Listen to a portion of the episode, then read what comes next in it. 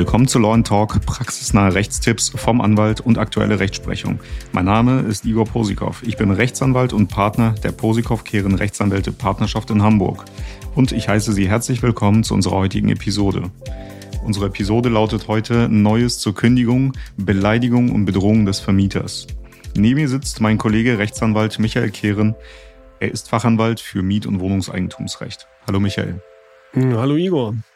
In der heutigen Folge wollen wir kurz ein Urteil des Amtsgerichts Bottrop aus Mai diesen Jahres besprechen, in dem das Gericht ähm, eine Räumungsklage zu verhandeln hatte, der eine Kündigung des Vermieters zugrunde gelegt hat, weil der Vermieter oder die Vermieterin ähm, massiv beleidigt worden ist. Oh, alles klar, das klingt schon mal sehr interessant. Äh, was war denn der Sachverhalt des Rechtsstreits? Ähm, offenkundig äh, war es so, dass äh, die Vermieterin in der Mietwohnung Sanierungsmaßnahmen hat durchführen lassen und dass es aus Anlass dieser Maßnahmen zu einem, hm, ich will mal sagen, Streitgespräch zwischen äh, Vermieterin und Mieterin gekommen ist in der Wohnung bei offenem Fenster und in Anwesenheit der Handwerker, bei dem der Streit derart eskaliert ist, dass die Mieterin, die äh, oder der Mieter, ich weiß nicht, äh, wie jetzt tatsächlich da die äh, genaue Verteilung war, ähm, auf jeden Fall die Vermieterin als Schlampe, Dreckstück bezeichnet hat und auch Sätze gefallen sein sollen wie ich bring dich um. Und daraufhin hat ähm, die Vermieterin, die Mieter oder der Mieterin fristlos gekündigt und Räumungsklage erhoben. Okay, das klingt einigermaßen heftig, würde ich jetzt schon mal sagen. Äh, dürfte ich denn nach dem Ergebnis jetzt schon mal vorab fragen? Naja, wenig überraschend hat äh, das Amtsgericht Bottrop ähm, äh, die Mietpartei zur Räumung und Herausgabe der Wohnung äh, verurteilt und äh, die fristlose Kündigung als wirksam erachtet. Ist das jetzt im mietrechtlichen Bereich eine Besonderheit? Na, das Besondere an diesem Urteil, und deswegen sprechen wir heute drüber, ist äh, nicht die Tatsache, ähm, dass äh, zur Räumung verurteilt worden ist, weil es in der Tat so ist, dass äh, Beleidigungen und Straftaten zulasten des äh, Vermieters eine fristlose Kündigung des Mietverhältnisses rechtfertigen können, sondern die Tatsache, dass das Amtsgericht Bottrop eine Videoaufnahme als Beweismittel zugelassen hat. Anscheinend verhält es sich so, dass dieses Streitgespräch zwar in der Wohnung äh, der Mietpartei stattgefunden hat, aber bei offenem Fenster und das vom Innenhof des Objektes aus äh, dieses äh, Streitgespräch äh, gefilmt worden ist und äh, deswegen Bild- und Tonaufnahmen vorgelegen haben. Die Mietpartei hat sich in dem Rechtsstreit damit äh, verteidigt, dass sie gesagt haben, diese äh, Aufnahmen seien ohne ihre Kenntnis gefertigt worden und seien deswegen äh, ähm, im Rahmen des Zivilprozesses nicht verwertbar.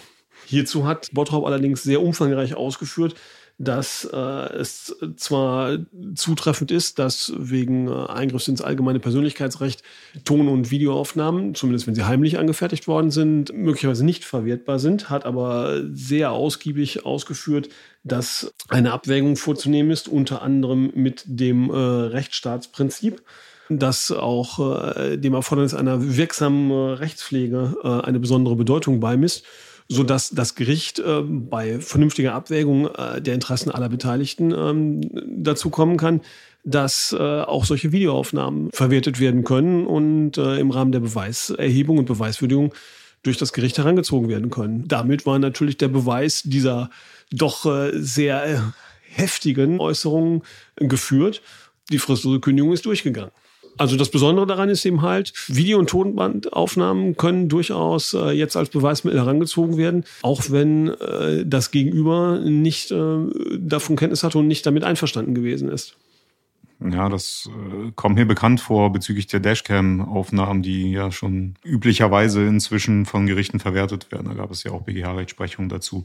Äh, gab es da ähnliche Urteile, ähm, die das Gericht da herangezogen hat? Hat es sich vielleicht darauf sogar berufen? Oder Nein, das, Gericht hat, glaube ich, in dieser Entscheidung tatsächlich nur auf äh, verschiedene Bundesverfassungsgerichtsentscheidungen Bezug genommen, um zu begründen, dass äh, eben halt äh, hier eine Abwägung vorzunehmen ist, äh, um die Einbeziehung der Videoaufnahmen zu rechtfertigen. Präzedenzfälle Präzedenzfälle oder andere Urteile äh, zu vergleichbaren Sachverhalten sind, soweit ich das weiß, nicht direkt in Bezug genommen worden. Es gibt allerdings zum Beispiel bereits eine Entscheidung des Amtsgerichts in Köpenick, bei dem auch äh, eine sehr eskalierte Auseinandersetzung äh, zu einer fristlosen Kündigung geführt hat, allerdings dort nicht zwischen Mietpartei und Vermieterpartei, sondern zwischen Mietern. Da ging es um Auseinandersetzungen weil äh, ein Mieter in seiner Wohnung zu sehr später Stunde laut Musik gehört hat und das seinen Nachbarn gestört hat, der dann offenkundig in nachvollziehbarer Weise an äh, der Türe des Ruhestörers geklopft hat, um sich zu beschweren. Und der Mieter hat dann den Nachbarn angeschrien, oh, klingel hier nie wieder, wir machen dich fertig.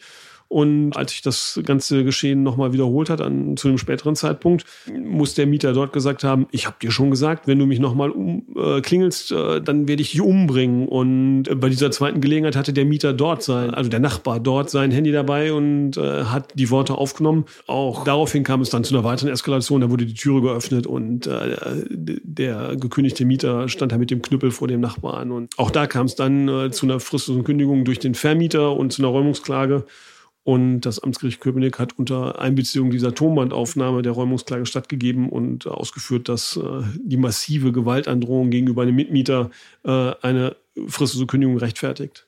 Äh, also es ist nicht ganz neu, aber es scheint so zu sein, dass sich in der Rechtsprechung jetzt durchsetzt, dass Bild- und Tonbandaufnahmen durchaus als Beweismittel herangezogen werden können, auch wenn sie äh, eben nicht mit Zustimmung des anderen angefertigt worden sind. Das ist durchaus äh, beachtenswert. Ja, okay. Ähm, hat dieses Urteil denn jetzt irgendeine Bedeutung für die Praxis?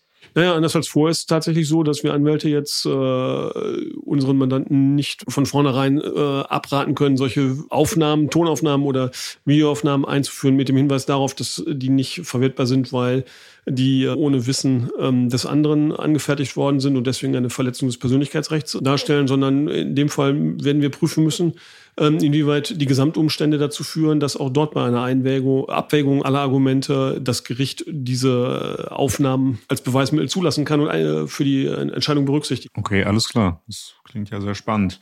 Ähm, magst du uns vielleicht einmal kurz zusammenfassen? Als äh, Merksätze zur heutigen Folge. Erstens, ja, für alle Beteiligten gilt, Beleidigungen, Nötigungen, Bedrohungen, Straftaten können eine fristlose Kündigung des Mietverhältnisses rechtfertigen. Also Tipp an äh, alle Beteiligten, äh, ihre Emotionen im Zaum zu halten und nicht derart zu eskalieren, wie das in den beiden äh, Urteilen abgebildet worden ist. Für den Mieter ist damit aus meiner Sicht nahezu zwingend der Verlust der Wohnung verbunden. Und als zweites, als Merksatz, Vorsicht, es können Aufnahmen gefertigt worden sein in Bild und in Ton von den Gesprächen und den Situationen, äh, die nachher der Kündigung zugrunde gelegt werden. Und man wird sich nicht als Betroffener zwangsweise darauf zurückziehen können und sagen können, das ist sowieso nicht verwertbar, weil es in mein Persönlichkeitsrecht äh, eingreift. Ich habe dem nicht zugestimmt. Hier gilt tatsächlich Vorsicht. Alles klar, gut zu wissen.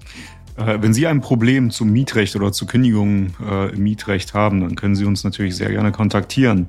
Äh, darüber hinaus würden wir uns sehr freuen, wenn Sie unseren, unseren Podcast in Ihrer Podcast-App abonnieren, äh, unseren Podcast bewerten und wenn Sie Anregungen zu Themen haben oder äh, Fragen an uns stellen möchten, können Sie uns gerne eine E-Mail an kontakt@lawandtalk.de schreiben. Vielen Dank, dass Sie unsere Folge angehört haben. Wir hören uns zur nächsten Folge. Bis gleich. Bis gleich.